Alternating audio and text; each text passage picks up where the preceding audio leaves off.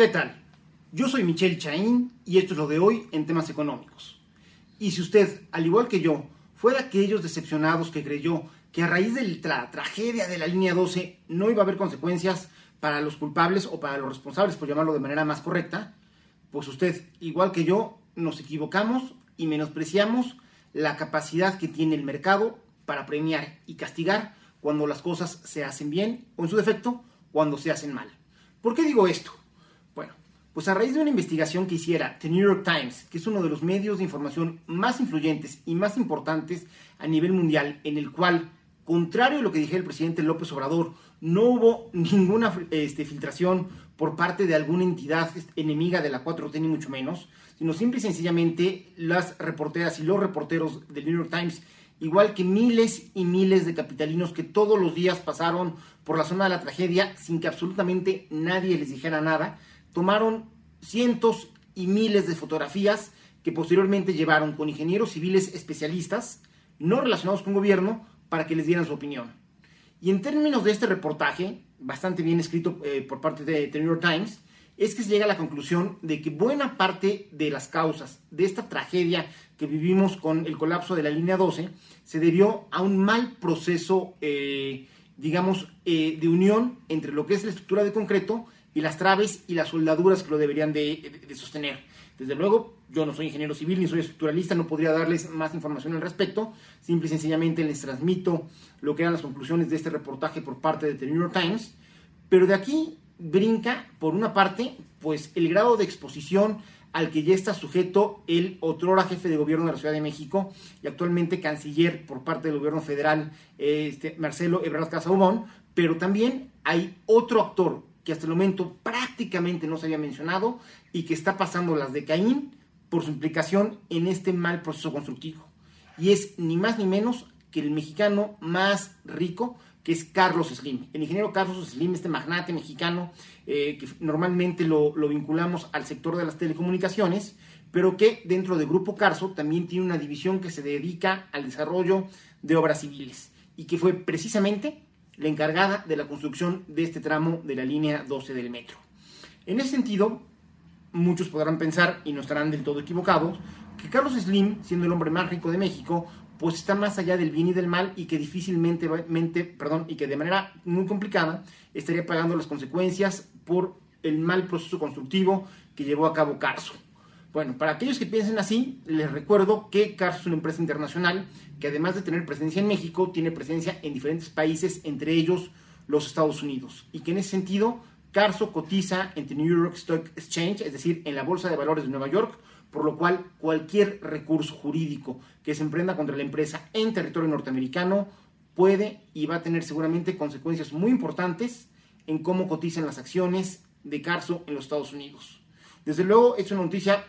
mala, si la vemos así desde el punto de vista, una de las empresas más notables eh, de México uno de los empresarios más visibles de México en el mundo, pues nos encantaría que de todas, todas le fuera bien y fuera este, siempre buen ejemplo, pero en este caso me parece que es bueno que el mercado, incluso en el caso de los grandes capitales, de los grandes empresarios, de las grandes fortunas, el, mercado siga funcionando y tenga mecanismos para castigar tanto a los buenos funcionarios cuando hacen bien su chamba, como a los funcionarios que la hacen mal y de la misma manera cuando hay responsabilidades por parte de empresarios o de ejecutivos que por ahorrarse una lana hacen las cosas mal o no tienen la tecnología, la información o la técnica adecuada para los procesos y proyectos en los que están metidos, también el mercado encuentre una manera de castigar o de premiar.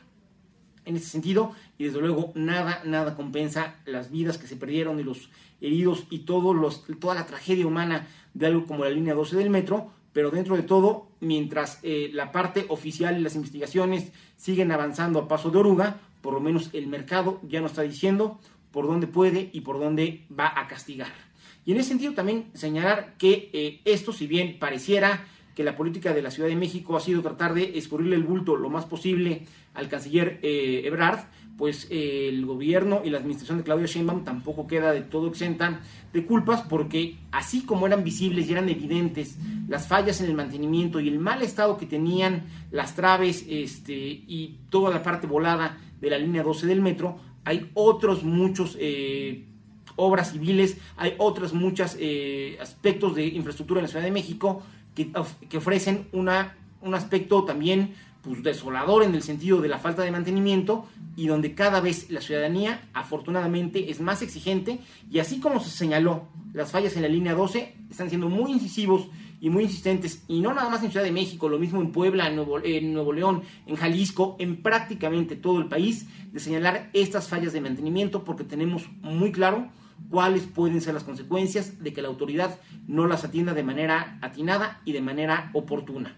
Y en ese sentido es mucho lo que se ve en la Ciudad de México, los miles y miles de personas que todos los días o que de manera regular vamos de la ciudad de Puebla a la Ciudad de México y de regreso, o que pasan por Puebla para ir a la Ciudad de México, pues pasamos por el puente de la Concordia, que está también en condiciones lamentables en redes sociales, ya se ha eh, ilustrado, ya se ha documentado, este, cómo poco a poco va perdiendo arena y poco a poco se va destacando, desgajando este puente que conecta ni más ni menos que la autopista México-Puebla, tanto con la avenida Hermano Sardán como con el límite Iztapalapa, de tal manera que estas fallas de mantenimiento hacen que ni aún con la campaña que está teniendo para tratar de cargarle el bulto a Marcelo Ebrard, la administración de Claudia Sheinbaum y Claudia Sheinbaum en lo personal está fuera de la investigación, está fuera del ojo público y está fuera de las investigaciones que se puedan hacer respecto al tema de la línea 12. Y en ese sentido, pues comentar, este, ya para terminar, que eh, al parecer y por la respuesta que tuvo el presidente López Obrador, pues una de dos, o no está viendo la realidad que estamos viendo miles y miles de capitalinos y miles y miles de visitantes que vamos de manera regular a la Ciudad de México en el sentido de que cualquiera podía entrar y tomar fotografías de la zona colapsada, porque para el presidente fue muy sencillo decir que esa zona estaba resguardada y que por lo tanto no podrían haber tomado las, fotografías, lo cual es totalmente falso. Y esto una de dos, o nos habla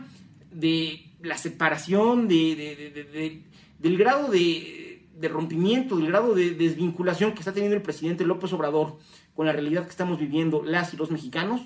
o por el contrario, que está consciente de cómo están las cosas y que simple y sencillamente nos está dando una muestra de la cerrazón con la que su administración va a enfrentar los días, las semanas, los meses y posiblemente los años por venir, todo lo que tenga que ver con la tragedia de la línea 12.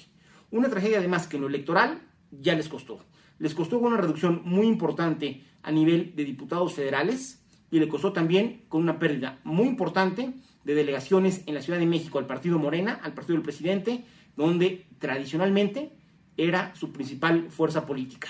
Insisto, así como en el mercado, las elecciones funcionan, están en función de la libertad de la gente para decidir y cuando ejercemos esa libertad, premiamos y castigamos ya sea en el mercado o en los procesos electorales. Yo soy Michelle Chaín y eso es lo de hoy en temas económicos.